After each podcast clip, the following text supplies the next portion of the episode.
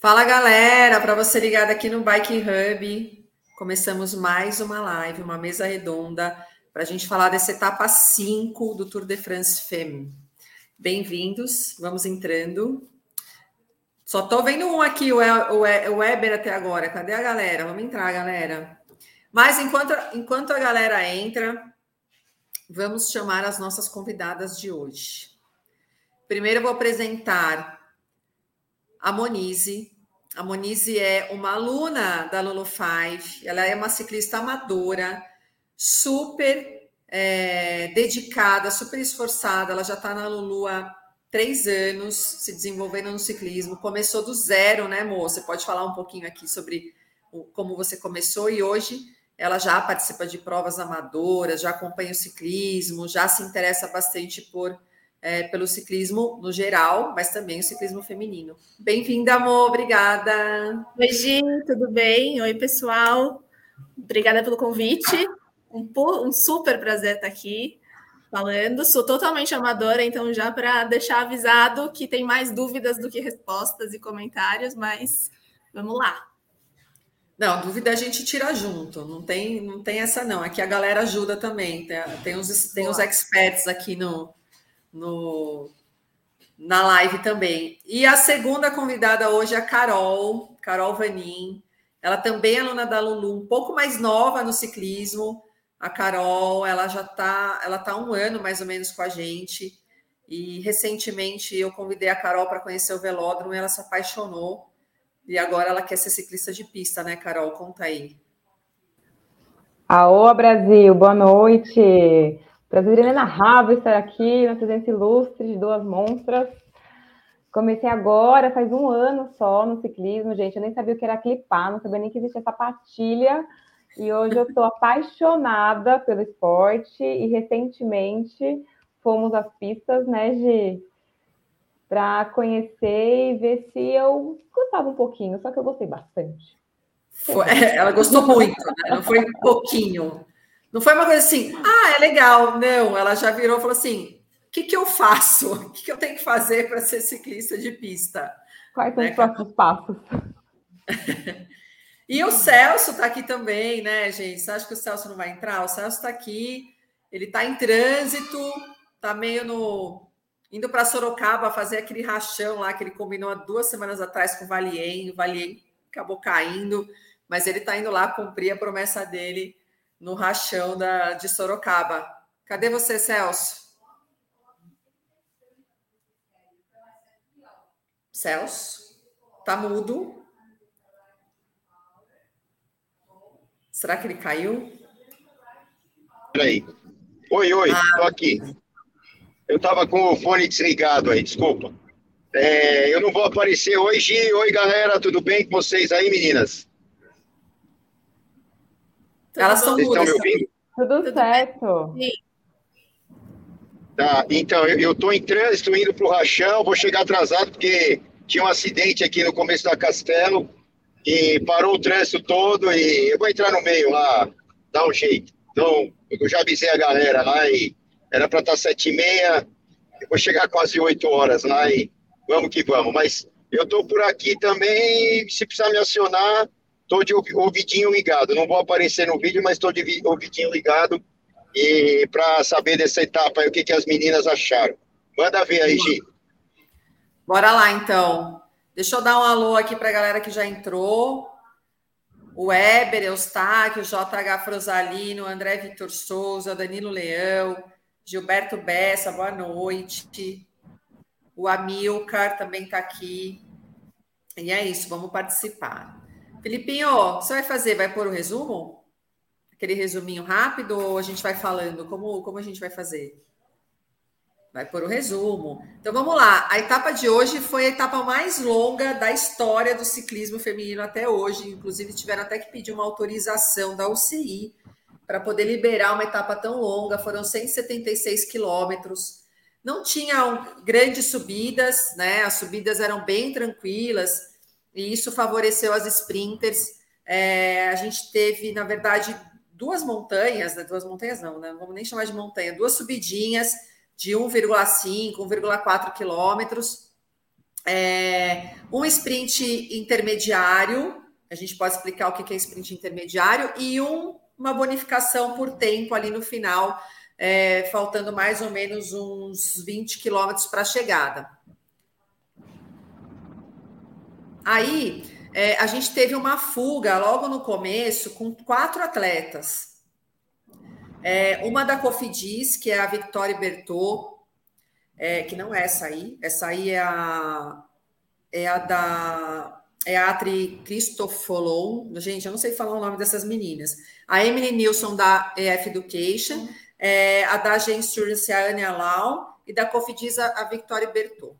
É, e a, a é, já falei todas, né? Essas quatro ficaram na fuga um tempão, pegaram as metas de montanha, pegaram as primeiras colocações do sprint intermediário, e aí a gente vê a aceleração do pelotão nesse resumo, é, porque é, elas também pontuavam no sprint intermediário, porque quando a gente fala de sprint intermediário, a gente fala de pontuação da primeira até a sétima.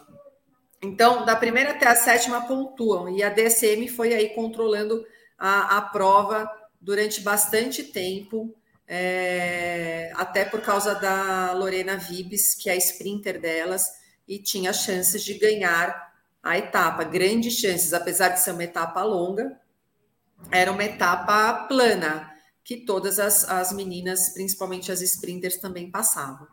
É, esse, essa fuga chegou a abrir quase três minutos do pelotão principal, e aí essa, como não tinha muito vento hoje, né?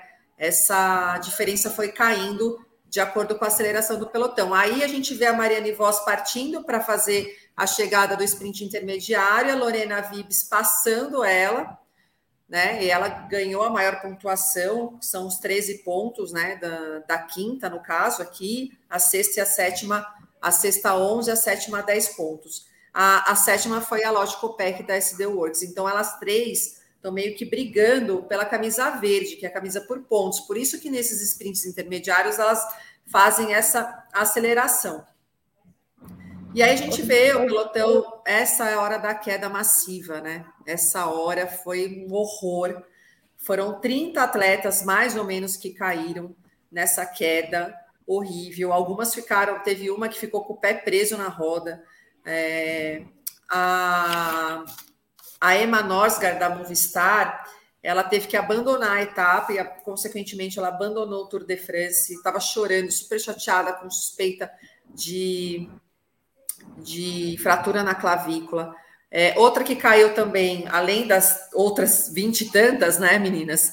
É, a Marta Bastianelli, a italiana, da UAE também caiu, a Chantal Black da XD Works também caiu, precisou de atendimento médico, ela, inclusive foi atendida no carro médico enquanto ela pedalava.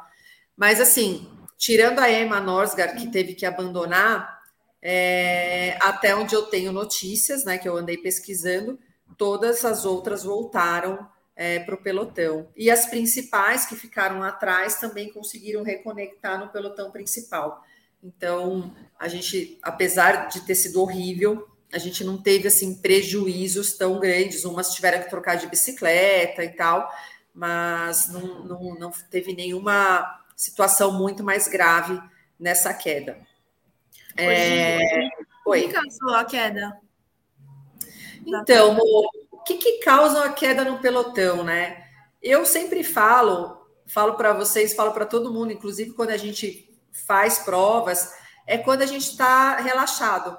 A queda acontece quando a gente está relaxado. E nesse momento, elas estavam descontraídas, inclusive elas estavam conversando entre elas, fazendo brincadeiras e tal. E assim, pelotão, elas estavam mais ou menos a 36, 37 por hora nesse momento. É, pelotão, muita gente roda perto, qualquer vacilo bate na roda. Então, uhum. assim, eu acredito que uma ciclista pode ter batido na roda de outra por desatenção, né? E causou essa queda. E o pior é que foi do, do, do começo ali, do meio, do meio para frente, e aí, como bloqueou né, toda a, a estrada, uma foi caindo em cima da outra. É, virou uma, uma barreira ali. Então acabou caindo. Pra... Não, deu e não tem realmente como desviar. Não tem como é. desviar, né? você está ali numa velocidade que não, que não te permite você sair, assim, a não ser que você esteja realmente mais no canto, ali perto do, do, do, do acostamento, ali da grama, você consegue sair, mas a maioria das vezes não dá mesmo. E foi bem assustador essa queda. Ó, as minhas pela grama. É fica, bem... fica, uma em cima da outra, fica um negócio assustador, assustador. É, e aí é. elas vão tentando se recuperar, tentando levantar, ver o que, que quebrou, o que não quebrou, né? É. Ó, Emma, nossa. do corpo. É, exato. É Você vai se situando, né? Vai vendo o que precisa. É. Você precisa trocar bike. E eu acho é. impressionante essa imagem. Ela, ela começa a pedalar e vai sendo reparada no caminho, como se fosse um carro e a lataria, que é o corpo dela, está sendo recolocada aí no lugar para conseguir dar continuidade na, na pedalada, né? É, ela é atendida. Essa é a Chantal Black da SD Works, ela, ela pediu atendimento, e aí tem até, depois a gente vai mostrar as conversas de rádio, que também são bem legais. Ela ela pediu atendimento, na hora ela não pôde ser atendida parada, e aí ela foi atendida com o carro mesmo em movimento da equipe médica. Isso acontece mesmo, esse atendimento. É, e aí, eu não sei se vai. Aí ah, tem a fuga, o Filipinho está mostrando aqui as conversas de rádio, né? Esse momento que estava a fuga, ele, a rádio do, da Cofidis está incentivando a, a, atleta deles, a ciclista deles, que é a Victoria Bertot, a continuar, não desistir, que estava 30 segundos de diferença do pelotão, e, e falando assim, tá. É, você tem que tentar agora, você tem que tentar agora, são 30 segundos, e aí foi a hora que ela tentou mais um pouco, foi para frente, mas não teve jeito, a, a, o pelotão acabou pegando essa fuga. Hoje, essas sprinters, que velocidade ela tem que chegar para conseguir dar essa distância de 3 minutos do pelotão principal, por exemplo, como você falou no começo? Não entendi sua pergunta, Carol. Repete para mim. Qual a velocidade que essas quatro ou três sprinters chegaram para conseguir se destacar do pelotão e se manter durante três minutos de diferença? A gente tem isso ah, então, na verdade, não são sprinters, né? Quando a gente faz uma fuga, a gente tenta uma fuga, a gente faz uma, uma aceleração rápida, né? De 10, 15 segundos, tipo um sprint, mas aí vai mantendo uma passada muito forte. Você tem que manter uma velocidade mais alta que o pelotão para poder ir abrindo vantagem. Uhum. Então, elas não fazem isso no sprint, elas vão fazendo isso na passada. E aí tem a situação do pelotão deixar isso acontecer, né? Então, se o pelotão deixa acontecer, por que, que essas quatro ciclistas estavam à frente e elas deixaram abrir fuga? porque não eram, é, não são ciclistas que estão brigando pela classificação geral. São ciclistas que estão ali é, para pegar alguns pontos, para tentar fazer alguma coisa ali na prova, naquela etapa, é, para tentar ter mais visibilidade, levar visibilidade para a equipe. Então, é, esse é o momento que elas tentam abrir uma fuga, é, não necessariamente para é, subir na classificação geral, mas para pegar pontos, para aparecer, para tentar ganhar até a prova, né? Porque se o pelotão deixa, o ponto é, o pelotão deixa a fuga abrir muitas vezes, né? uhum. né? Porque o pelotão ele tem mais força em conjunto do que uma fuga. E aí, se o pelotão deixa abrir, elas vão abrindo a vantagem, mas isso tudo é controlado, né? É, elas sabiam que esses três minutos que elas deixaram abrir, que o pelotão deixou abrir, poderia ser tirado se o pelotão acelerasse no final. Então, assim, elas tentam, né? Se vai dar certo ou não vai dar certo, aí vai depender muito da dinâmica da prova, mas elas tentam abrir o pelotão. E a velocidade depende muito, né? Depende muito do percurso, depende se é plano, se tem subida, se está com vento ou não.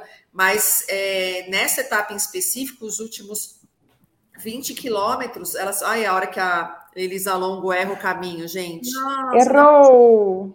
Olha só. Ai, que, que loucura. É. Ela foi para a esquerda e era para ir para a direita. Caramba. E aí, só te concluindo aqui, e aí, Carol, é, essa, esses últimos 20 quilômetros do pelotão dessa etapa foi média de 48 km por hora. Então a foi. Média. É, os últimos 20. Então foi bem forte. Tá? Ah, tranquilo. É O Guilherme Alves está falando para não dar spoiler que não viu a corrida ainda. Putz, não tem como, Guilherme, aqui é só spoiler. Tem até Muda resumo. de canal, muda de canal. Tati está aqui, Elizabeth Sté, Benedito Donizete, Rony Peck, que sempre está aqui também, Eduardo Dantas, Guilherme Alves, acabei de falar, o Jonas Barros falando, não sei como ela não derrubou a Mariane Voss, fechei até os olhos para não ver a queda. Entrou pela esquerda, minha nossa. É... Gente, é complicado, né? Eu, eu vi uma, uma entrevista da, da Elisa Longo Borghini depois, na verdade, a Trek não quis se pronunciar ali na hora sobre o que aconteceu, o fato da Elisa Longo ter desviado para a esquerda quando ela deveria ter ido para a direita. Eles só começaram a falar sobre o assunto depois que a organização é, manteve o tempo dela, geral. Ou seja, ela não perdeu tempo. Porque ela poderia ter perdido tempo. A Lisa Longo Burguini está em quarto na geral, na classificação geral. Hum. Ela não poderia perder tempo ali na chegada. Ela deve ter perdido com esse erro, mais ou menos, sei lá, uns 10, 15 segundos, até mais, né? Porque ela até ela virar uhum. e fazer a volta e ir para a chegada de novo, ela teve, ela teve que, que retomar isso e ela deve ter perdido um tempo ali. No final, a organização, a organização acabou mantendo o tempo dela como se ela tivesse chegado junto com o pelotão. Uhum. Hoje... Oi. Então, ela tinha perdido, se eu não me engano, nove segundos. Nove? É, tá. aí, e aí, se voltaram atrás, é porque se acharam culpados, porque normalmente ela perderia esse tempo sim. Tá. Mas eles não, de, eles não penalizaram ela com esses nove segundos, né? Mas e aí ela eu não sei como é que ficou, eu não vi mais notícia depois. Né? Eu vi, eu vi, por isso que eu estou falando. E aí eles mantiveram o mesmo tempo como se ela tivesse chegado no pelotão. Só depois... Mas a, a, a, organização deixou toda essa área aberta, sem, sem tapume, sem nada. É. é complicado também isso, né? É ela falou assim, a declaração dela, que é culpa exclusiva dela, que ela sabia que ela tinha que ir para a direita, ela falou isso. Ela sabia que ela tinha que ir para a direita, ela conhecia o percurso, mas que na hora, meu, deu um teto, teto preto, como a gente fala. na hora ela não. Não fez em fazer força ali. É, na hora ela não, não se ligou, sei lá, ela estava. Ela azul. Ela foi, tela azul, exatamente. Deu aquela tela azul do Windows e ela foi para a esquerda. Sorte que a Mariane. Deu tilt nela. Deu, bugou total. E aí ela assumiu a culpa e ficou super feliz de. Falou, graças a Deus ninguém caiu, poderia ter causado um acidente. Ela tem essa consciência, pediu desculpas e ficou feliz de não ter perdido tempo por conta desse erro. Mariane Voz ali meio que desviou em cima da hora, porque sabia que era para ir para a direita, e foi, ainda bem que ela também não caiu. Uhum. Teve sim, é, a gente estava até falando disso hoje, teve até essa questão do pelotão é, das meninas que iam sprintar, ficaram meio assim, né? Que, e agora? tipo, porque viram lá indo para a esquerda, será que a gente está certo e tal? E aí o pelotão, é, as meninas eram até uma parada, mas depois a reaceleraram e a, Olha lá. Gente, muito louco, né? Por pouco. Quanto que faltava ali? 500 metros. Nossa. 500 metros para a chegada. E aí ficou aquela coisa meio assim, vou, não vou. A Mariane Voss partiu, a Vibes passou. Muito potente a Vibes, é assim, indiscutível a superioridade dela no sprinter, no sprint. Ela está realmente fora da curva. E a Elisa Balsamo até sentou, a Elisa não conseguiu nem ficar em pé até o final e fez segundo, e a Mariane Voss fez terceiro. Foi muito legal essa etapa. Legal. O que vocês acharam, meninas? Muito legal. Nossa, eu, tô vendo pela primeira vez, né? Tá vendo agora? Nossa, fiquei surpresa ver esses, esse, acontecer essas coisas de errar caminho, tá muito inesperado, né? É, é, é raro, mas acontece muito. Tá lá, na, lá em cima da tabela, né? Mas impressionante a força dela chegar no sprint com sobra, né? É, não, ela tá muito forte. Ela já ganhou 17 corridas esse ano. Deixa eu contar uma história para vocês. é, de erro de caminho. Mas antes, deixa eu ler aqui o que, que a galera está comentando. A Carol Bosa, todo mundo para a cama, amanhã tem aula. ah, bonita ela. É, Marcos Yamamoto, a voz parece que perdeu concentração no sprint por causa da Elisa Longo que errou o caminho. É, deu uma, deu uma atrapalhada, né? Rogério Pimentel, foi bizarro o erro da, Elisa Longo Morghini, quase tirou a voz da corrida. É verdade também. É, Padel Arena Santos, meu nome é Rubio, moro em Santos, amo ciclismo e todos os dias aprendo muito com excelentes transmissões de vocês. Valeu, Padel, Douglas. Obrigada. É... A Vib está monstrona, tá mesmo. Ninguém consegue ficar na roda. É, no sprint ela está imbatível, de fato. Impressionante. Ela bateu o intermediário, Gi? Ela bateu o intermediário é, em quinto, porque tinha uma fuga de quatro, né? Tá. E aí ficou, no pelotão, ficou a ela, a Mariane Voz e a Lotte Copec mas ela bateu a Mariane Voz e a Lotte uhum. nesse sprint intermediário. É... Deixa eu te falar. Aí, ó. Esse sprint intermediário que a Vibes bateu a Mariane Voz. Deixa eu contar a história de erro de caminho. Uma vez na, no Brasileiro de, de Contrarrelógio, lá em Maringá, é, eles fazem a demarcação do percurso, tal, tem os cones e tudo mais. Só que eu não tinha feito reconhecimento. Eu não tinha yeah. feito reconhecimento. E aí eu já fui direto para a prova. Por isso que é importante fazer reconhecimento das coisas, gente, fazer de contra-relógio, de prova, que é importante para você, vai lá reconhecer para você saber o caminho, porque numa dessas, no estresse, naquela coisa, sabe, na, na, na, ansiedade, você pode errar. E eu, eu contra-relógio ainda, você fica com a cabeça muito baixa, assim, você não consegue enxergar direito. E eu errei o caminho da, do brasileiro de contra-relógio em 2018, lá em Maringá. Fui Mas você errou e voltou ou errou e continuou errada? Eu continuei errada. A, são duas voltas. Eu errei a primeira volta, a segunda eu acertei. Só que como eu errei a primeira, eu passei por um cone que não era para passar, aí meio que eu cortei, sei lá, uns 200 metros assim. E aí eles me desclassificaram. Então assim, depois disso, meu, e era um monte de saidinha, sabe? Entrava aqui, entrava à esquerda, depois à direita. Então, tem que reconhecer.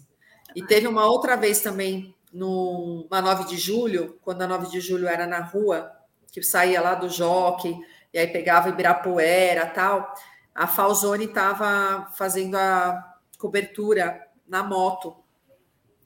E aí, num momento, ela entrou à esquerda.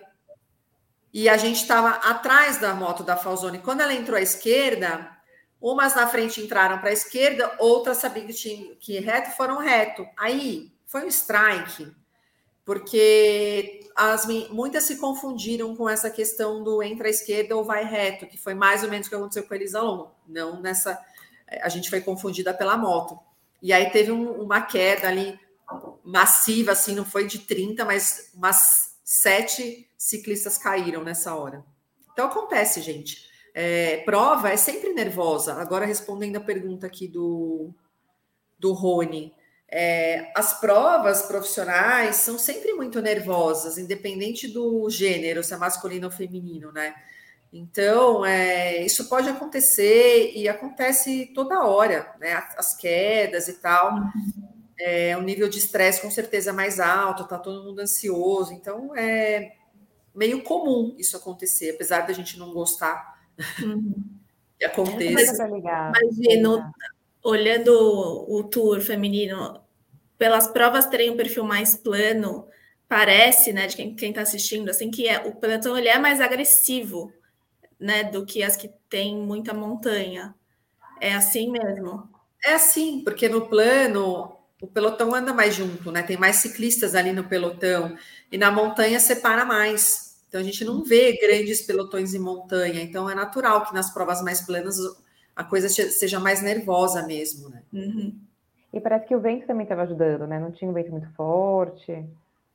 Não, o vento estava Estava bem tranquilo. É, no finalzinho começou a vir o vento cruzado, mas assim, a maior parte da prova estava com um vento bem, acho que 9 km por hora, estava bem tranquilo, assim, quase não tinha vento.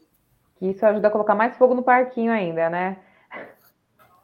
Com certeza, porque as fugas é, são favorecidas, né, de certa forma, mas o pelotão anda muito mais rápido também. Uhum. Então, para pegar é, é bem rápido. Ô, Rony, ah, fala. Não, eu ia perguntar como está a classificação, como que ficou depois dessa etapa geral. A classificação é, geral não mudou. A Mariane Voss continua liderando a camisa amarela em primeiro. A Silvia Pérsico perdeu alguns segundos em relação a Mariane Voss, porque a Mariane Voss ganhou o bônus é, de tempo também, por causa da chegada, e a Casa Niviadoma, que já que ainda estava em terceiro, continua em terceiro. Então uhum. a classificação geral tá, tá igual, não mudou nada. Boa, Felipinho colocou na tela. Ai, o Felipinho é muito rápido, meu. Muito. É, o, Ari, o Ari Araújo está perguntando: a camisa verde pode ainda parar na mão da Vibes com sprints intermediários? Olha, Ari, é, eu acho que não. Sabe por quê? porque a gente tem as etapas de montanha que a Mariane Voss defende melhor do que a Vibs. Então, é, na, minha, é, na minha cabeça, a Mariane Voss vai manter essa verde até o final. Tá? Essa é a minha opinião. Vocês... Pode dar uma dúvida de estratégia do intermediário? Pode. Existe a estratégia de time para o sprint intermediário ou elas vão sozinhas? Existe. Elas podem ter embaladora sim. É... Nesse caso, elas não tiveram, mas cada uma partiu ali porque o pelotão já estava rápido, né? Mas quando, quando elas, se elas não estiverem bem posicionadas, com certeza alguém da equipe pode embalar e ajudar ela a acelerar mais para o sprint intermediário. Tem sim também estratégia de equipe. É que falando do feminino, a gente tem menos ciclistas, né? do que os meninos. Uhum. Então, de repente, nem vale a pena assim é, desgastar uma gregária para embalar para o sprint intermediário se ela consegue meio que se defender sozinha. Mas uhum. sim, se precisar, pode ajudar, com certeza. É... Rony Peck. Assunto polêmico, Rony. A gente está falando disso desde. Cadê o Celso? Até saiu, né? Ele não vai nem ouvir isso. Será que essa quantidade de quedas não são meio que normais nas provas femininas e não parece não nos parece muito porque estão televisionando?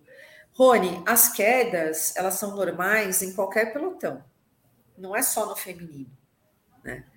No pelotão masculino, se você é, voltar lá no Tour de France que acabou faz quase uma semana, todos os dias a gente teve queda no masculino, todos os dias as 23 etapas tem queda. Então, assim, é pelotão. Não importa se é homem, se é mulher, é pelotão e tem chance de queda. Umas mais graves, umas menos graves, umas por desatenção, outras é, por excesso de confiança, mas tem queda. E quem está no ciclismo, principalmente o ciclismo profissional, e hoje foi até uma discussão nossa lá no grupo, as meninas podem falar sobre isso. É, o ciclismo amador você já não vê tanto, né? Mas quanto mais performance você quer, quanto mais alto você quer ir, né, no ciclismo, mais exposto ao risco você está. Isso é uma conta assim, é, uma coisa acompanha a outra, não dá para desassociar. Eu caio muito, assim, provas profissionais, porque eu estou me expondo mais ao risco, né? O pelotão é mais nervoso mesmo, de fato, tanto no masculino como no feminino. É, agora, no amador, Aí você vai ver o risco que você quer assumir. Você vai largar um letap, você tem menos risco, você pode largar lá atrás, mas se você largar lá na frente no, letap também com aquele pelotão nervoso, seu risco aumenta. Então, eu acho assim, você tem que estar ciente do que você quer com o ciclismo e bancar isso, né? De uma forma. Concordam, meninas? Uhum. É escolher as brigas que você quer comprar, né? É, Depende é, são provas e provas, né, Gi? Uhum. Tem prova que você tá, você monta a estratégia do seu ano, tem provas que você vai se arriscar mais e provas que você vai fazer mais como treino. Então, uhum. acho que vai muito também de como você monta o calendário aí de onde você quer arriscar mais ou menos. É. É e isso. Que tipo de prova você estava disposto mais a assumir o risco ou não, né? Prova mais longas, prova mais curtas, com é, maior ou menor altimetria. É. é. As provas mais curtas tendem a ser mais intensas até do que as provas uhum. mais longas, né? Então, essas provas de critério, provas de uma hora, uma hora e meia, elas geralmente são mais nervosas.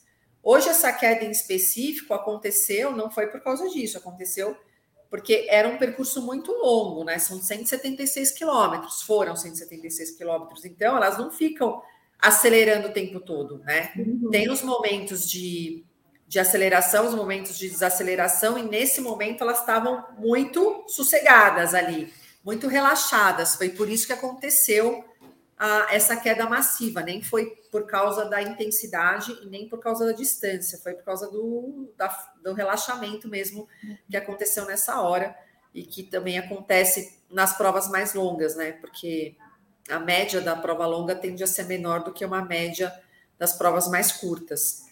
Falando é... em média, quanto tempo durou essa prova? Hum, boa pergunta, hein? Tem Alguém tem essa informação? Acho que foram umas quatro horas e meia por aí. Alô, produção, na escuta, vi, produção? É, acho que 4, 14. Eu não sei quanto foi o tempo. Acho que foi em torno de quatro horas e pouco, é, quatro horas e meia. Depois, se o Filipinho tivesse informação, a gente, a gente pode passar aqui. É... O Ari falou aqui, quatro horas e meia. Ah, quatro horas e meia, boa, Ari. Obrigada. É, pela distância, com certeza, foi mais de quatro horas. É... Hoje, mudando do sprint para montanha, a, a, camisa de bolinha vermelha tem as metas nessas provas planas ou a gente só vai ver na, nas duas etapas finais? Tem. Todas as etapas de, do Tour de France, eles arrumam uma meta montanha, tá? É, no, na Champs-Élysées, eles arrumaram uma meta montanha.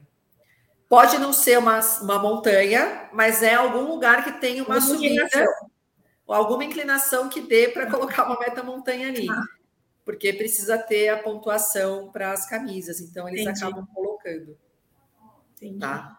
Tem sim. No caso, por exemplo, hoje acho que teve uma só, né? É, na Champs-Élysées teve uma. Aí as provas que as etapas que tem mais subidas e tal, pode ser que eles coloquem duas, mas é, sempre tem uma, pelo menos. E, e hoje na... ainda teve hoje ainda teve uma bonificação por tempo. Eu não sei se vocês veem no gráfico, tem um B lá, que é a bonificação. Então, se você passa ali primeiro, segundo, você ganha ainda uma bonificação por tempo. Em algumas etapas, não são todas, mas na etapa de hoje teve. São vários detalhes, né, dos diferentes dias, de bonificação, de sprinter, de subida. Tem que acompanhar bem para não perder nada, né? Tem. É isso mesmo. Ó, esse B aqui, ó, esse aqui, esse, essa última subida foi a bonificação por tempo.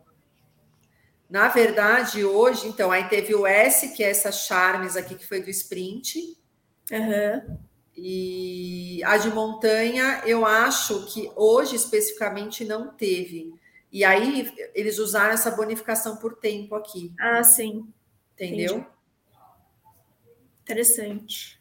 E, a, é. e as, os times, quando eles começam a, a o tour. 4 horas e 32 minutos. 16, ó, o João Lucas foi super preciso aqui, ó. 4 é. horas e 32 minutos, 16 segundos. Obrigada, gente. Valeu. Os times eles vão com estratégia definida de uma atleta ir competir para a meta montanha ou para sprint? Ou é sempre todo mundo buscando a amarela? Não, não. Até porque não são todas, é, é como o, o, masculino, né? Não são todas as equipes e todas as ciclistas que têm condição de brigar pela amarela. Então, as equipes já sabendo da característica de cada uma das suas atletas, eles vão trabalhando é, o que seria melhor para aquela característica. Então, por exemplo, a Vibes, ela sabe que ela não consegue brigar uhum. pela amarela porque vão ter duas etapas de montanha bem duras e ela não passa, não adianta. Então ela está brigando pela verde. Tá. Né? Aí tem uma é, que vai brigar pela de montanha. Então, assim, todas as metas de montanha ela tem que passar. Ela não está preocupada em chegar na frente. Uhum. Ela está preocupada em passar na frente nas metas de nas montanha. Metas. Entendeu? Então, é, se ela vai ganhar, se ela está 20 minutos atrás da líder, se ela está uma hora e meia atrás da líder, não importa. Mas na meta montanha, ela tem que ir lá e tentar passar na frente para ela pegar os pontos para poder continuar com a camisa. Uhum. Que é o que a Fenk está fazendo. A Fenk é a alemã que está com a camisa de bolinhas. Então, ela que, que tem obrigação de manter essa camisa. E aí tem uma, um ranking, né? Da camisa de bolinhas ou da camisa verde. Então, tem lá o ranking da camisa verde. Aí tem a Mariana Voz em primeiro, a, a Lorena Vibes em segundo, a Copec em terceiro, então elas ficam ali disputando a, a pontuação daquela camisa. A Mariane Voss, já falando um pouco dela, é, também sabe que ela não vai manter essa camisa amarela. Por isso que ela está indo para os sprints intermediários, hum. para acumular pontos na verde. Apesar dela estar com a amarela hoje, ela sabe que ela não vai ficar com essa camisa amarela por muito tempo, porque a hora que chegarem as duas etapas de montanha, que é sábado e domingo, que é o que vai definir de fato o Tour de France, ela vai perder essa camisa. Uhum. Então, ela também briga pelos sprints intermediários, porque ela está na frente da, da classificação geral da camisa por pontos. Coloca aqui a classificação geral da pontos, Felipinho, por favor. Então, ó, a gente está, a Mariana em Voz está com 217 pontos. A Lorena Vibes, que é a segunda, está com 191 pontos. Entendeu? Então, uhum. ela continua brigando pela, pela camisa verde de toda forma, porque, na minha opinião, é o que ela vai ganhar nesse turno. Uhum. A Mariana em E é, a questão dessas mulheres com essas camisas, gente. Além de todo o estresse da competição desses cinco dias, né, de, de etapas, estar com essas camisas? O que, que isso representa ali no psicológico, no emocional dela? Tem que ser muito forte para manter tudo isso, né? É. Não, é maravilhoso. É uma maravilhoso, pressão. Maravilhoso, Com certeza. Mas traz uma visibilidade muito grande, não só para ciclista, como para a equipe, né? Então é, uhum. é muito importante você tentar manter o máximo possível, como a Mariane Voss está fazendo. Ela sabe que não vai ser a a detentora até o final da amarela, mas quanto mais tempo ela conseguir manter a camisa amarela, melhor, né? Aparece uhum. a entrevista, aparece a equipe e tudo mais. Ela larga na frente, lá na, na largada, largam todas as camisas na frente, então tem uma Sim. baita visibilidade. Total. E para para competir aí com a Mariana Voz na amarela, você acha que quem é a principal para passar nas de montanha? Então, eu acho, né? Eu falei até no primeiro dia da transmissão lá da SPN que a a Demi Vollering da SD Works ainda vai aparecer nas duas últimas etapas. É... A Ashley Muman, que também é da SD Works, eu estou em dúvida entre as duas quem é que vai é, brigar ali da mesma equipe pra, pela classificação geral. Acho que as duas estão muito bem e ameaçam a, um pouco a Annemiek van Vleuten. E a, a Elisa Longo, se a Trek fizer um trabalho legal para ela, apesar de ela não ser uma super escaladora, ela se defende bem na subida. É, então, eu. Mas assim, se eu tivesse que escolher uma, falar, ah, não, escolhe uma, você já falou um monte. eu escolheria, eu voto na Demi Volley. Eu acho que é está melhor preparada para bater a Annemiek van Vleuten se tiver se a Animic também não tiver 100%, né? É, uhum. Como a gente viu que ela não estava tão bem na, na, penúltima etapa. Meninas, deixa eu só interagir aqui, ó. Patrick, hoje não tem Celso, só Zulu. A gente dominou aqui. Dominamos. A gente dominou tudo aqui. Os Patrick. são nossos. o Rony Peck, quem ameaça ela na amarela? A, a voz não sei se foi essa pergunta. A voz é a Annemiek van Vluten, as escaladoras, né? Porque essa prova ainda, esse tour ainda vai ser definido no sábado e domingo. O Danilo é prova Leão. De montanha. Nas de montanha, nas duas últimas montanha. etapas. Uhum. O Danilo Leão perguntou, Gi, e a camisa branca? Quem seria capaz de tirar da wide nas montanhas? Então, eu aposto na, naquela menina da Trek, a Shirin. Ela sobe muito bem, ela é muito escaladora, Danilo. Então, eu acho que nas etapas de montanha, pode ser que ela é, é, ganhe tempo em cima da wide. É a minha opinião. Não sei se isso vai acontecer mas eu acho que ela vai subir ainda de posição. É, Marcelo, boa noite. O JH Frosalino perguntando se a Mariane Voz não é boa de subida. Então, não é que ela não é boa, ela sobe bem, ela é uma all-rounder, que a gente chama. Uma all-rounder é uma ciclista que faz tudo bem. Ela sobe bem, ela sprinta, ela tem bom passo, ela desce, faz meio que tudo bem. É, só que para o tipo de montanha que elas vão enfrentar nessas duas últimas etapas, a Mariane Voz não anda junto. Não anda junto com a Nimic, não anda junto com a Demi Volley, não, não anda junto com a Ashley Moon. E com as outras escaladoras que tem, a Casa Neviadoma, entre outras escaladoras que a gente vê aí no pelotão. É, quem mais? Quem mais? Ah, então, o Rony, ela é, mas o Von Aert não é escalador, né? Ele ganhou uma etapa de montanha é, aquele, aquela vez na, no Tour de France, numa etapa que eu nem lembro qual foi, mas ele não é um escalador, ele se defende bem na subida, mas se for ali no mano a mano com os escaladores, eles perdem, né? Ele perde muito. Então, é, é a Mariane Voz é tipo um Van Aert, só que é, os dois não são escaladores, né? Da mesma forma. O que mais? Mo, fala um pouquinho aí da, da sua da sua história no ciclismo para a galera saber. Ah, é? São três anos já. Eu aprendi a clipar com a Gi. Não foi nada fácil, né, Gi? Conta aí. Quanto eu caí? Acho que eu fiquei caindo por dois meses de sapatilha. muitas quedas, paradas. É, e eu saí, eu comecei, né, no, sempre fiz esporte, vim da corrida, então depois que eu fiz uma meia maratona, comecei a sentir o joelho. Falei, putz, acho que eu vou para bike. E aí encontrei a Lulu Five em 2019. E aí comecei com as Lulus, aprendi tudo que eu sei de ciclismo, eu aprendi com a Gi, então a melhor professora do mundo de técnica, de performance de tudo. Então, tudo que eu sei, devo muito a ela. É... E aí, desde então, veio a pandemia e aí me virei muito no rolo, né? Que foi quando eu realmente é, consegui evoluir muito de performance, assim. E aí, depois, quando a gente voltou para as ruas, eu voltei a fazer prova. Nunca quis fazer prova. Quando eu comecei no ciclismo, era para viajar, para conhecer o mundo de bicicleta com meu marido. E, e, ele me incentivou muito desde o começo. Eu caía para caramba, então ele acordava comigo quatro da manhã antes da aula para ir na garagem, ficar meia hora lá de pijama comigo dando volta, e ainda assim eu caía na aula. É... E aí comecei a competir, aí virou uma paixão, é uma grande família, né, de Lulu. Eu tenho muitas, muitas, muitas amigas assim que eu amo de paixão. Então, é, não é só a bike, né? Isso que é não. mais legal. Agora, conta do seu, do seu primeiro 100K lá em Dayatuba, que você quase falou assim. Não, eu quase parei Desistiu. de. você sabia, né, disso? Eu cheguei, eu fui fazer os meus primeiros 100K, eu quebrei com 80.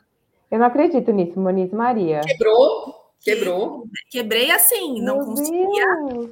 No volantinho, não conseguia girar minha perna. E aí ficou um apoio comigo lá atrás, todo mundo foi. E aí ele falava: é a última subida, vai! Aí eu ia. Aí, óbvio. Sempre tinha mais uma. Nossa, mas eu xingava uma. ele assim, chorando, chorando, tipo, pelo amor de Deus, eu vou parar. Ele, não, falta pouco, falta pouco, faltava 20 ainda. E aí eu cheguei lá, estavam todas as luz, né? Feliz da vida. Aí eu sentei, comecei a chorar. E aí a Júlia para mim falou: Meu, ela, ela pensou, né? Depois ela me falou que ela pensou, ela vai sair da Lulu hoje. Pensei mesmo, ela não vai, ela vai pedir. Ela vai voltar. Vai mandar uma, mensagem cancela meu plano na Lulu que eu não quero mais. Exato. e aí, mas aí eu voltei. firme e forte. Aí, mas aí tinha todo, né? Era ainda. Eu tinha muito problema para pegar garrafinha para beber água, então eu não me hidratava, não comia, porque eu estava no pelotão, tinha medo de pegar e cair, atrapalhar. Então foi muito por, nessa vez foi muito por causa disso. Assim, eu não bebi nada de água, não comi nada e achei que ia dar conta do 100k, né? Então não deu muito certo. Mas aí depois Mas voltei. Aí, tá aí hoje. Estou aí hoje competindo. Depois de três anos competindo. A Moniz é uma das nossas meninas ciclistas mais fortes de, de alunas, assim, no, super inspiração para todas as outras hoje. Super, super ah. ajuda as que começam, tipo eu.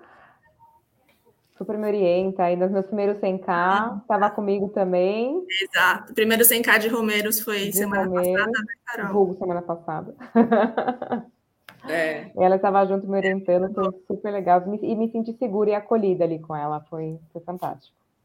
É isso, muito bom. A gente foi fazer reconhecimento de farrapos também, foi um pequeno perrengue. É. Chique, com piche quente no chão. Gente, não passem com a roda em cima de piche quente. Estoura, tá? Estoura a roda, danifica. Será que estoura? E umas Deus. pirandas, não sei quem já pedalou aí Piracaia. Putz. Tem alguém aqui da região de Piracaia? Manda mensagem. Joanópolis, Piracaia. Não foi fácil, mas a gente vai fazer o reconhecimento, que né, vai ter o desafio de farrapos aí de Super importante fazer o reconhecimento do percurso, é isso é aí. Importante, né, Gi?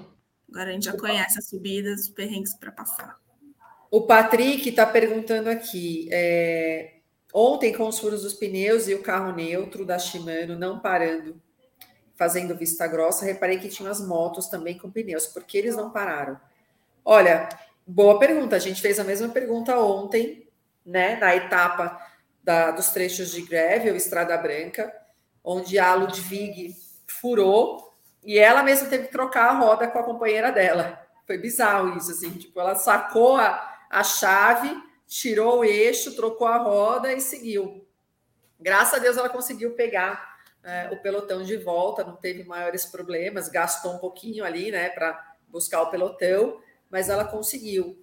É, eu não sei, ontem estava meio confuso, né? Porque os carros estavam muito atrás, os carros das equipes.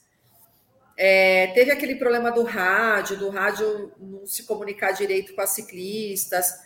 Então, assim, eu acho que pode ter tido algum problema de comunicação ali dos rádios, viu, Patrick, para isso ter acontecido, mas infelizmente não dá para saber. Alguém me perguntou aqui também, que eu não sei quem, eu vi meio de relance, sobre a queda da Mavi Garcia ontem, que ela foi meio que atropelada pelo carro da, da própria equipe, né? E aí que, queriam saber minha opinião. Não sei se vocês viram essa cena, menina. Meninas. Não vi, não vi. Não que aconteceu? A Mavi Garcia furou, ela teve que trocar de bike, né? E, ah, foi o Danilo. Ela teve que trocar de bike e nesse tempo, né, ela estava meio que do lado do carro da UAE, que é a equipe dela, pegando água, pegando garrafinha tal. E aí ela começou a acelerar e entrou na frente do carro. A hora que ela entrou na frente do carro, a roda do carro, eh, do lado esquerdo do carro, pegou na roda de trás da, da Mavi Garcia. Então, ela foi praticamente atropelada pelo carro. A sorte é que ela caiu para o lado de fora, né? Não caiu embaixo do carro, ela caiu para o lado de fora. Foi uma, um tombo horrível, assim, né? toda ralada, toda machucada tal. E... e ela abandonou? Não, ela levantou, e conseguiu continuar, apesar de tudo. Ela perdeu tempo, né? Ela estava uhum. brigando pela classificação geral, ela perdeu tempo. É, acho que não, não, não, consegue mais tirar esse tempo, mas ela voltou e terminou a prova. O carro, a gente estava falando, ah, o carro vai ser penalizado, o motorista vai ser demitido, tal, mas no final das contas, o carro é, o carro não foi, o motorista não foi penalizado porque eles entenderam Ó, o Filipinho vai pôr aí. O Filipinho, põe aí a, a chegar a essa, essas, esse vídeo. Acho que ele vai voltar. Travou ou é só a imagem?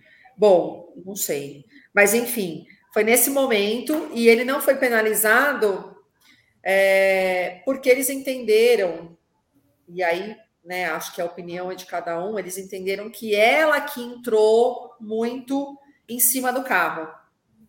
Entendeu? Hum. Foi essa a, a, a situação, mas foi bem chata, né? Nossa, bem chato. É. E que mais? Eu estava lendo aqui. Fala, Carol. O, o, histórico do campeonato, né? Que começou lá em 1903 com 60 atletas, homens, e que no começo algumas mulheres se fantasiavam, né, de homem para conseguir competir. E eu perguntei aqui para a nossa superprodução, barra Felipe, quantas inscritas a gente teve esse ano. Temos o dado de 238 mulheres inscritas. Aonde? No, no, no, no Tour.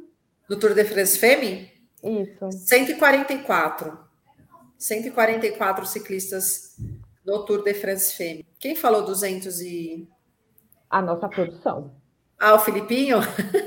Não, foram, foram 144 no Tour de France. Agora, né, né nesse Tour de France, é 24 equipes. De seis, né? De seis, é. é. Na verdade, umas tem cinco, fora as que saíram, né? Eu acho que até agora, acho que umas oito abandonaram, eu não tenho esse número exato do, de quantas abandonaram, né? Por causa de quedas ou, ou, ou alguma outra situação. O Filipinho buscou aqui, é, mas assim, eu peguei o start list lá na primeira etapa, eram 144. Acho que quem errou foi a Pro Cycling aqui, viu, Filipinho? Esse lugar que você pegou aqui não, não é tudo isso, não. É porque tem as reservas, eu acho que é isso. Tem duas reservas. É, tem duas, é, tem duas substitutas ali que você pode, antes de começar hum. o tour, você pode colocar. Tanto que se você, antes de divulgar realmente a lista das inscritas, eu já estava entrando na página do tour e apareciam oito e duas como substitutas. Então pode ser por isso que tem essa hum. confusão ali do, do número total. Mas as reservas é só para antes. Se, no meio alguém é. existe, não dá para trocar. Não, aí não. É só para antes de começar a primeira etapa. Tipo, aconteceu alguma coisa, sei lá, pegou Covid. Antes de começar a primeira etapa, você pode substituir. Entendi. Mas depois que começou o tour, aí já não tem mais como. E falando em substituição, posso falar um assunto polêmico aqui? Pode. Em relação a doping, teste contra doping nessa prova. A galera, adora, a, a, galera adora polêmica aqui, né, galera? Se tem teste, o é, tempo todo. Como, como, funciona, se alguém foi, foi pego dessa vez. Não, não sai assim tão rápido, né? Tá. Na verdade, o teste, quando eles fazem o teste antidoping, eles fazem todas as etapas, e aí eles pegam as que venceram, né, as três ou cinco primeiras, e pegam também um aleatório. Eles fazem uma espécie de sorteio, tal, para ver quem que vai fazer o teste. Então, é, eles fazem todas as etapas e mas assim, o resultado não sai na hora, o resultado demora aí uns 30, 40 dias. Então, se alguma ou algum atleta for pego no doping, é, ele vai vai ser publicado e vai ser anunciado bem depois. depois e aí ele perde, né? Eles perdem o, o, todas as conquistas que eles tiveram. Uhum. Já aconteceu isso em vários lugares, aconteceu isso aqui no Brasil, de, de ter uma campeã brasileira que foi pegando doping e depois ela perdeu o título e aí passou para a segunda colocada. Aí ela julgada, né, e tudo mais. É.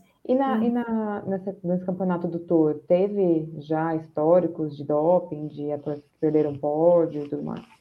Medalhas? Ah, tem, tem. No feminino, como é o primeiro Tour, né? É, não, não temos, mas a gente já teve em outras provas, né? Algumas atletas que foram pegas no doping, assim como os, os meninos também, né? O pelotão masculino também. Sempre tem um caso ou outro, né? Um escândalo tal. Então, é um calcanhar de Aquiles do, do, esporte. Esse tema doping é muito complexo, né? Mas tem sim. É... Hoje, como... Ah, fala. Vai ler aqui. Não, Vilei, só... E no doping ainda tem o passaporte onde os atletas são testados durante a temporada. Sim.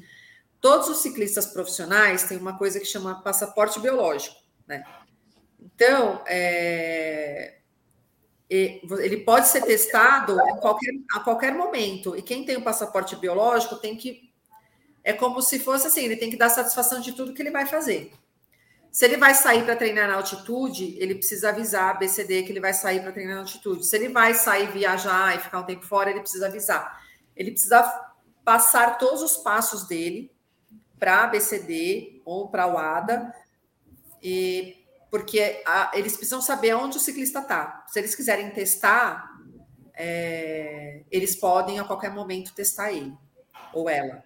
Então, é, o passaporte biológico evita bastante é, casos de doping também, porque não é só a substância, né? Não é só a substância que eles pegam, tipo, ah, testosterona, não, ah, GH, não, ele pega a variação. Então, como uhum. eles têm um histórico dos seus exames, se em algum momento eles não pegam a substância, mas de repente o seu GH lá saiu de 200 para 1 milhão, um exemplo, né? Também não sei qual é esse número eles vão ver que teve uma variação muito brusca, e isso já pode ser considerado doping, mesmo que eles não peguem a substância em si.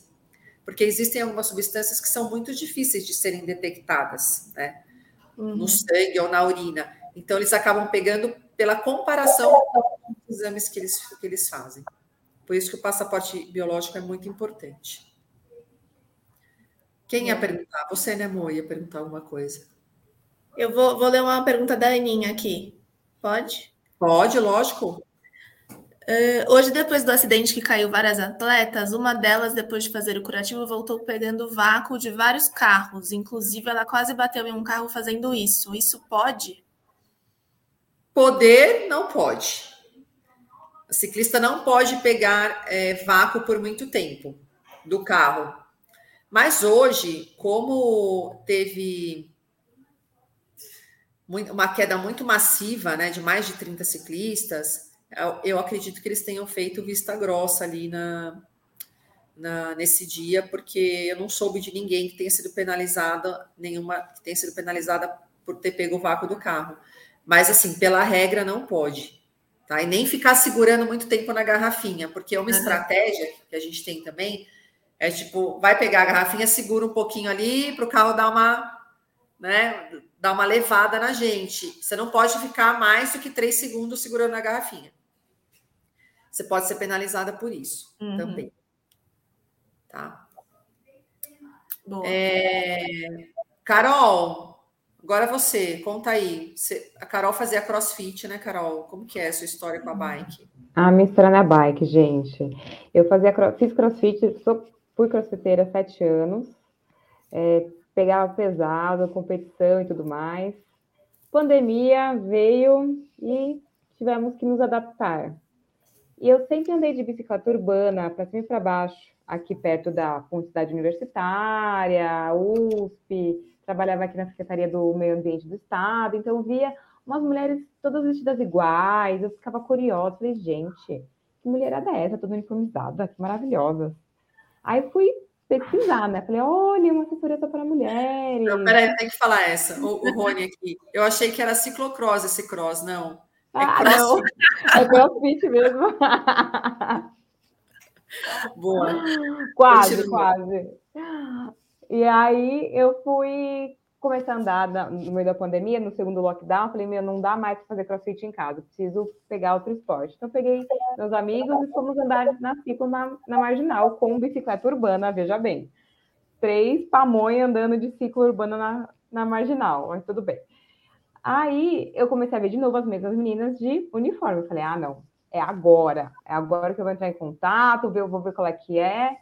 E conheci a Érica, e por meio dela me apresentou a Gi, que super me, me incluiu, me iniciou nessa, nesse esporte. Gente, sério, eu não sabia nem que existia sapatilha de bicicleta, que a gente ficava presa. Quando eu soube disso, eu já estava na, na aula de iniciação, falei, meu Deus do céu, aonde eu for me meter? Eu vou ficar presa na bicicleta pelo pé. Não, Brasil, não, errei, não, quero, quero, quero ir embora. Mas eu Dá para voltar, né? Dá para voltar. É, dá para voltar, cadê o botão de restart? Mas deu tudo certo, obviamente, teve quedas paradas no começo, mas a gente tem toda uma metodologia, tem todo um passo a passo. de tijolinho por tijolinho, desde pegar a garrafinha até soltar uma mão, soltar outra mão, e tudo isso, gente, para quem não conhece, quem não sabe aonde se meteu, como eu, é muito importante, é muito importante mesmo, e vai te dando segurança e um espaço que a gente que é formado ali com as luzes de acolhimento, né, de não julgamento, você se sente mais confortável em errar, errar feio, errar bonito. E tá tudo bem, tá tudo certo, faz parte do processo de aprendizagem. E aí eu migrei de um esporte para o outro. E agora acho que eu vou pro velódromo, sabe? Agora ela vai explicar o sobrenome dela para Carol Pista, não para Carol Cross. Boa. Cross ela vai abandonar, vai virar Carol Pista, né, Carol? Vai, vai mudar, vai mudar o apelido. Galera, o Celso tá no rachão lá de Sorocaba, por isso que ele não tá aqui hoje. Mas amanhã ele tá de volta. Antes de eu responder a pergunta do Rony Peck que ele fez aqui sobre o xixi, ótima pergunta, viu, Rony? Como a gente faz xixi, eu vou chamar o Filipinho, tá aqui me, me cutucando para a gente chamar o, o, os nossos os patrocinadores aqui do Bike Hub. Vai lá, Filipinho, manda ver. Já pensou em curtir o seu pedal livre? Livre de preocupação? A Seguro Sura pensou para você e lançou o Bici Sura você faz tudo online com cobertura imediata e dá para contratar até 5 bikes convencionais ou elétricas e vai ganhando descontos. Quanto mais bikes, mais descontos. E o mais legal é que você recebe uma bike nova em caso de perda total por acidente, roubo ou furto. Ah, e tem mais! Você pode estender seu seguro para competições, pedaladas fora do Brasil e todos os seus equipamentos e acessórios. É isso mesmo! Desde a sua luva preferida, acessórios de bike, GPS e até os suportes para transporte que também custam uma grana. Agora você não precisa mais gastar energia preocupado. Faça um bicissura para sua bike e pedale mais leve.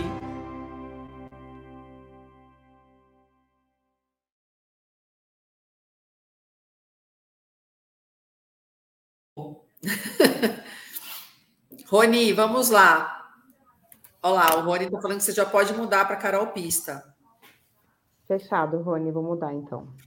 Ô, Rony, é o seguinte: existe uma polêmica sobre esse negócio de fazer xixi. Inclusive, a Nemic foi é, penalizada, acho que na etapa de ontem, porque ela fez xixi em público. Na etapa. Como é? assim?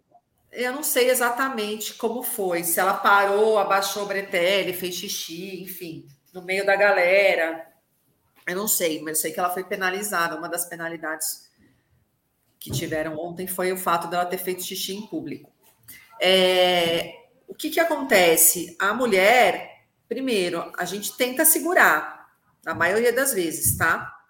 É, quando é uma prova muito longa, isso é treinável, né? Eu, por exemplo, eu faço, às vezes, gran fundo de 160, mais de 150 quilômetros, eu não faço xixi. Eu treino a minha bexiga para segurar ali o máximo de tempo o xixi. Então, assim, já aconteceu várias vezes, eu não precisei. Chegou no final da prova, eu fui lá e fiz. Então, assim, a gente muitas vezes não faz mesmo durante a prova, tá? É, diferente do homem que não tem tanta facilidade para segurar, né? Agora, já aconteceu uma vez, eu até falei nos meus stories isso uma vez, que eu tive que. Eu estava numa prova lá em Ubatuba, o Grand Cup de Ubatuba, e eu estava assim, muito, muito, muito apertada, muito mesmo, assim, não estava aguentando mais. E eu não tinha como parar, porque numa prova dessas, não é assim, você, igual prova por etapa, que você para pelotão tá devagar, você vai lá, faz xixi e volta pro pelotão. Não é assim, né? Era pelotão misto, então tava muito rápido tal. E aí eu fiz o xixi no bretelle mesmo, né? na hora, porque eu não tava aguentando. Óbvio que não é a melhor das opções, né? Depois eu joguei, peguei a garrafinha, joguei água, né, para dar uma limpada, mas eu fiz. Saí ali do pelotão, fiquei um pouco mais afastada também, porque ninguém merece, né? Ninguém precisa receber xixi na cara. Mas eu saí um pouquinho do pelotão, fiquei ali mais para o lado, fiz, joguei água. Mas geralmente a mulher consegue segurar. Eu não sei vocês, vocês já tiveram esse perrengue de xixi, meninas? Não, Nunca tive. Segurar, a gente eu segura seguro bem, bem. dói, viu? É, já teve? Já fez, Carol? Não, não fiz, mas a gente segura que chega até doer. De tanto que, que a gente fica aprendendo. É, a gente prende, é verdade. Não é o ideal, mas assim, é. se dá para segurar, a gente segura. Se não dá, ou faz igual as meninas, assim, quando é prova por etapa de consegue parar e fazer no matinho ali e voltar, beleza. Se não dá, vai ter que fazer no bretelle mesmo e paciência, que é o, o a solução. Infelizmente, a gente não tem a torneirinha, né? para resolver ali na hora. Exato. E, então é isso que mais, meninas? O Antônio, e acho que a gente não deixou o Celso participar hoje, é verdade. não deixei. Não autorizou ele aqui. Não autorizei ele entrar hoje. Tour feminino dominado pelas mulheres. Hoje, fala pra gente da recuperação delas entre etapas. O que, que elas fazem? Tudo. No, cam... no, no, ônibus da equipe já tem massagista, já tem a maioria das as equipes mais estruturadas, tem, né? Agora, tem as, as equipes que não são tão estruturadas, mas assim, uma massagem, pelo menos, elas têm que fazer. Uma coisa muito interessante que a gente faz muito depois de prova e que no, no, no amador a gente não vê tanto é o desaquecimento. O desaquecimento é muito importante. Então, toda vez que você termina a prova, você sobe no rolo e solta as pernas. Uhum. Isso é muito importante. Olha, é. Não sabia disso. Sim, você solta lá uns 15, 20 minutos é, para já começar o processo de recuperação. Já toma lá o, o pós-treino, lá o, o que você vai tomar para começar a recuperação, mas também faz um pouquinho de rolo e massagem. Muitas entram na banheira de gelo, como o Rony Peck falou. Uhum. É, é, crioterapia é ótimo na recuperação. E é isso, perna para cima. E aquelas botas lá que inflam? Bota de compressão é também. muito boa também. Dá para fazer bota de compressão. É... Ah, tem várias, é... várias técnicas, assim, várias é... opções para você é, acelerar a recuperação. É, o Emílio está falando que entre uma etapa e outra é na ambulância. Não. É... Zé Cláudio, e sauna é bom? Sauna?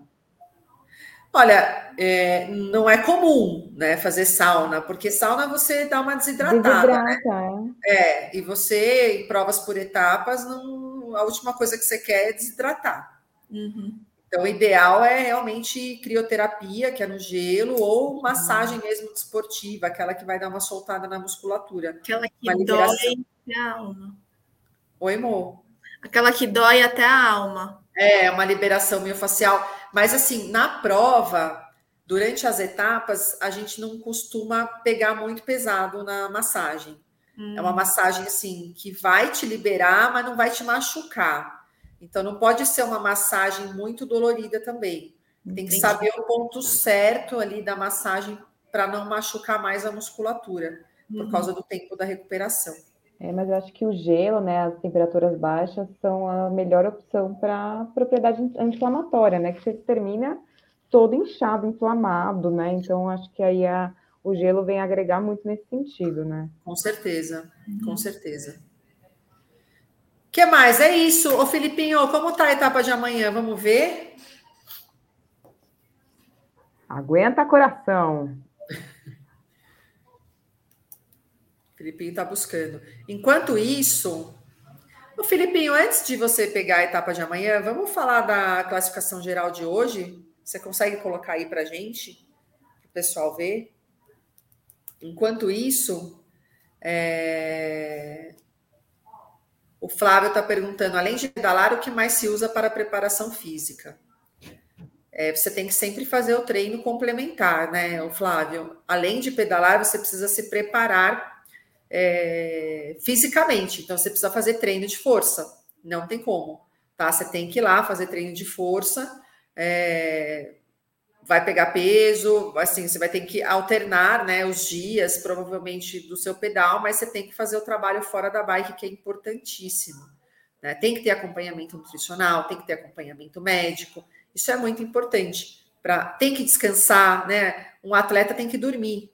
Então, se ele não dorme, já prejudica também o processo de recuperação dele. Então, é muito importante você ter essa, esses cuidados quando você está pensando em alto rendimento. O Sérgio está perguntando 15 minutos em que ritmo? Leve, bem levinho para soltar as pernas, bem de boa, tá? É, vamos lá, classificação geral. Esse é da etapa, né?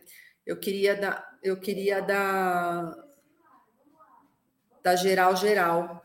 Boa. Geral, Mariane Voz, continua aqui com a camisa amarela, em segundo a Silvia Pérsico.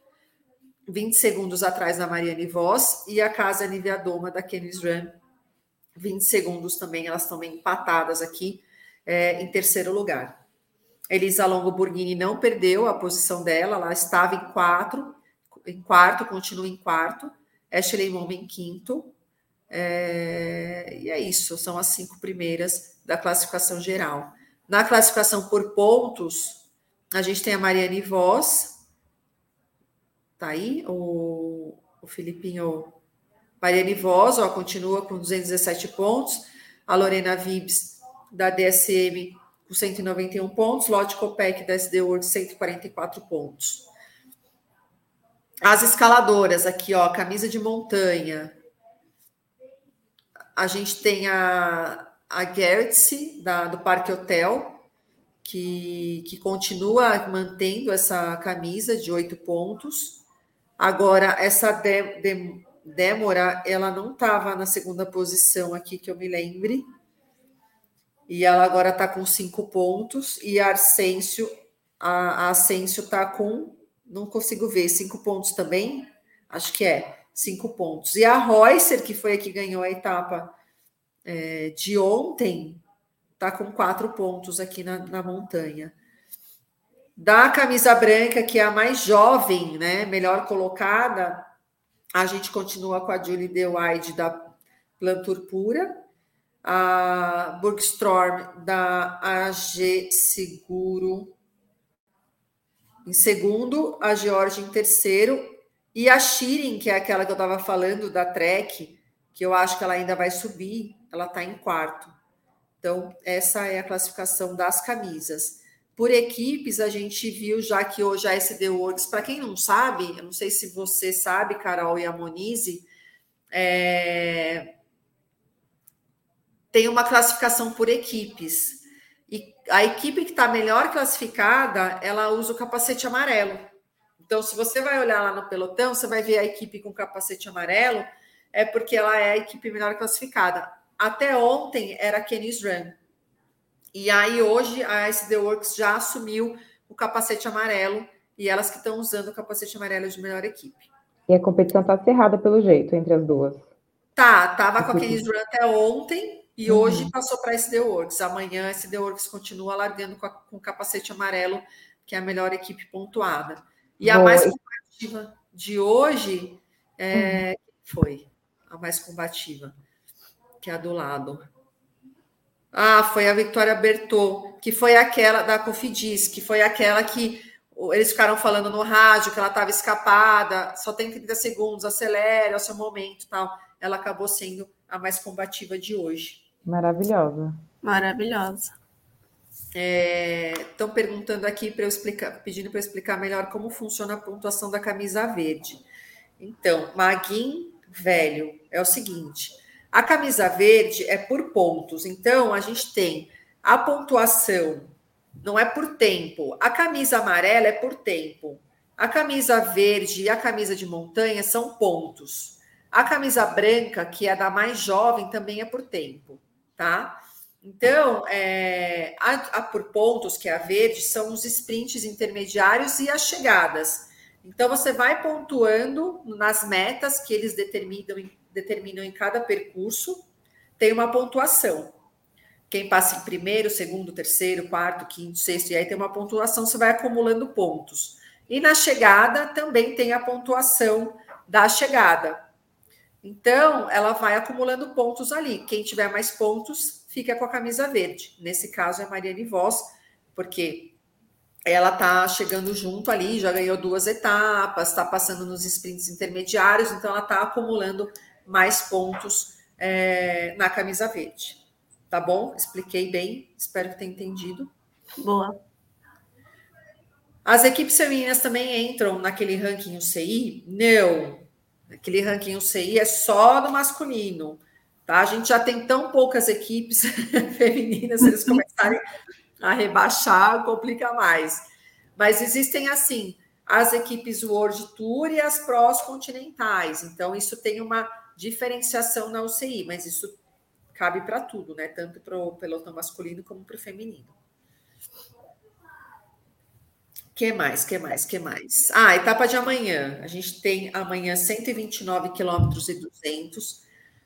A gente tem quatro, três subidinhas categorizadas, que são categoria 4. O que, que é essa categoria 4? Elas não são tão duras, não são subidas tão complicadas. Então, vai subir uma ali a primeira, 4 km a 3%, aí depois tem uma segunda, 1 km a 6,1%, e por aí vai.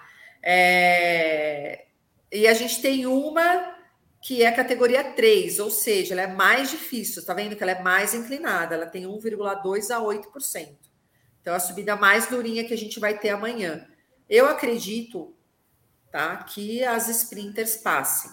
Eu não acredito que elas vão ficar nessas subidas. Por isso que a gente ainda considera a etapa de amanhã uma etapa ainda mais plana do que uma etapa hilly, né? Que a gente fala de, de sobe e desce e tal. Uhum. Ela é um pouquinho mais hilly do que a de hoje. Só que não são subidas que eu acredite que as sprinters vão ter muita dificuldade. Eu acho que todas vão passar. Acho que é uma boa oportunidade para alguém tentar uma fuga. E se isso acontecer, o Carol e Moniz e galera, vai ser meio que igual hoje. As meninas que tentarem abrir fuga vão ser meninas que não estão é, brigando pela classificação geral, porque aí o é. pelotão não deixa, né? O pelotão Sim. não deixa se vai uma ali que está na classificação geral.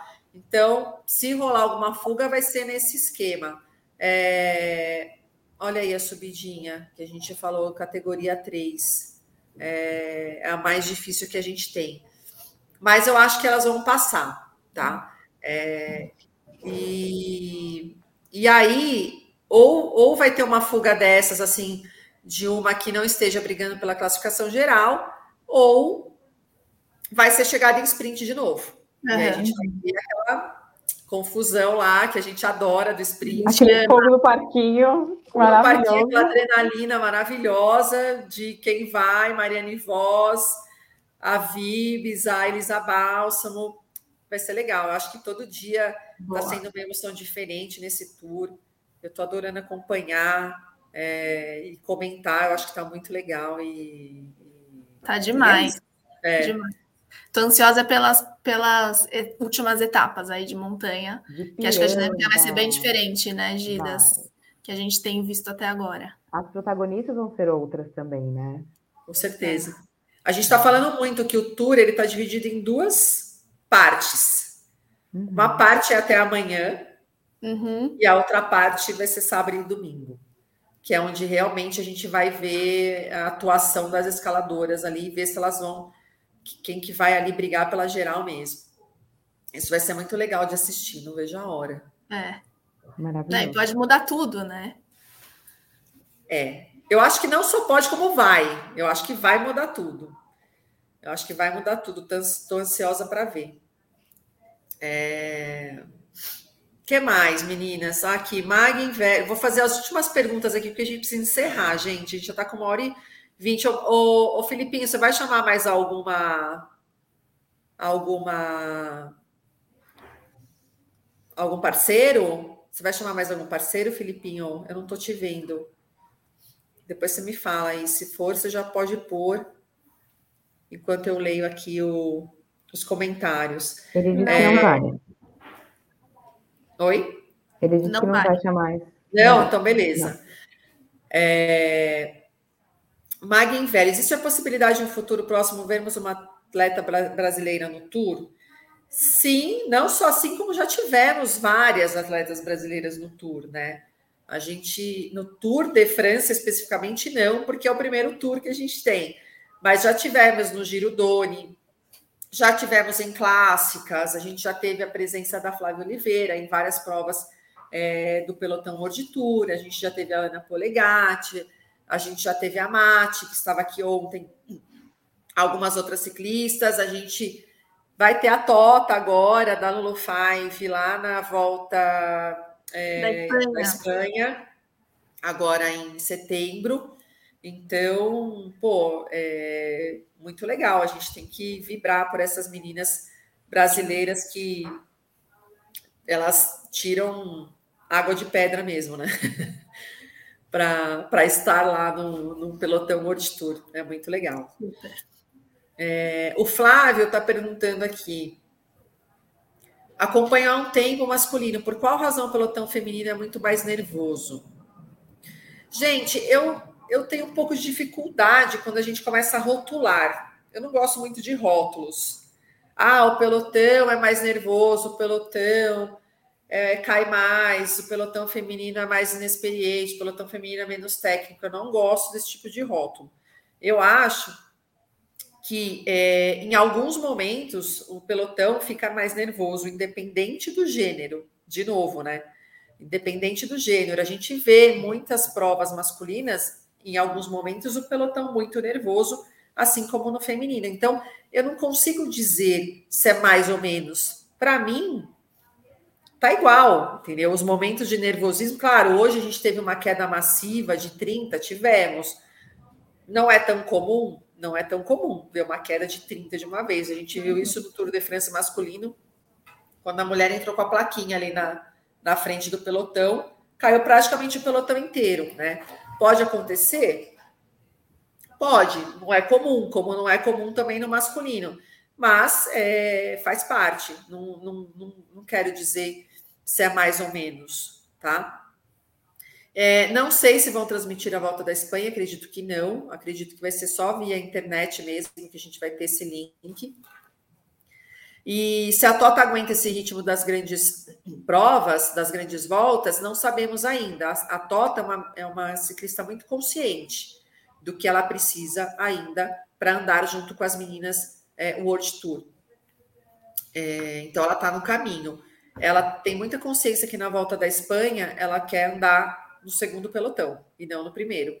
Então ela já tem essa consciência, ela já tem os números que ela quer e ela tem 23, 22 anos, então ela tem muito ainda, muito tempo para evoluir e para uhum. e para conquistar é, é, esse momento que ela vai andar com as meninas é, mais fortes do pelotão. É, Rony, eu concordo com você esse tema é muito polêmico, porque isso está virando um tema que, num momento, se fosse um pelotão masculino, seria muito comum, né? Ninguém ia dar tanto valor para isso como estou dando no feminino.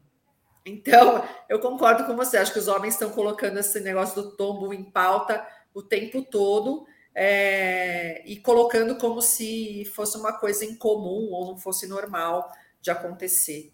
E eu estou normalizando as quedas, tanto no feminino como no masculino, porque vão acontecer e não tem jeito, né? A gente está ali de, é, a todo momento é, exposto né, no pelotão e isso pode acontecer.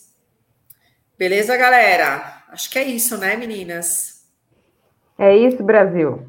Quero agradecer a presença da Muito Moniz, bom. da Carol, seu, moça, quer dar algum recado, quer se despedir, quer falar alguma coisa, quer deixar Não, sem agradecer. Muito legal estar aqui, muito bom poder ouvir um pouquinho mais participar. E muito bom ter você, Gi, comentando aí as etapas e, e, mostrando cada vez mais o que é o pelotão feminino profissional, elite e provas para a gente ali no grupo no dia a dia e também aqui para todo mundo. Então, Felipinho, põe a Gi aí de comentarista feminina oficial. O Celso não está aqui para falar para ele, mas passa o recado. Se ele não me colocar, eu já, eu já entrei. Já tá aqui, é. A Gi nem aceitou o Celso aqui hoje, então tá tudo certo, tá tudo dominado. Ela tá dominando. Celso, gente, derrubei o Celso hoje. É isso. Obrigada, gente. Obrigada pela participação de todo mundo. Valeu, amor. Obrigada, Gi. Obrigada. E aí, você, Carol? Obrigada pelo convite, adorei estar aqui. A gente aprende muito mais estando é, presente nesse espaço, né? E você aproxima esse tipo de esporte, né? Das pessoas que estão começando, das, das amadoras. Então é muito importante a sua figura aqui para fazer essa ponte entre o que é o mundo aí de superatletas, de tour e tudo mais, com nós, né, mortais aqui do outro lado da telinha, só admirando essas super mulheres aí nas competições. E é um prazer de verdade poder estar dividindo esse espaço com vocês duas aqui hoje. Ah, obrigada. Foi muito obrigada, bom. Carol. Foi muito, muito bom. Estarei lá domingo no, no, na ESPN comentando a última etapa do Tour feminino. Estou super feliz. Aê. Vou fazer Quem o balde quiser... de pipoca. É Não, isso. e assim, eu já estou com uma lista. Estou com uma lista de coisas para falar, porque eu fiquei perguntando para as meninas o que, que, vocês querem saber, não sei o que. Eu já estou com uma lição de casa gigante para falar no domingo.